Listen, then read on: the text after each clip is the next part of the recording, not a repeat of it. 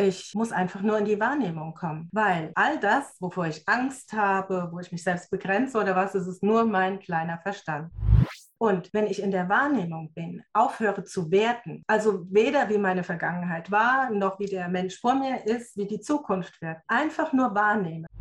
Die Wahrnehmung macht keine Fehler. Die nimmt wahr. Es ist, wie es ist immer wenn ich mich gegen etwas wehre und sage, das kann nicht wahr sein, das glaube ich nicht und da müssen wir kämpfen und so weiter, bringt eigentlich nur Druck und Druck erzeugt Gegendruck. Also die Situation annehmen.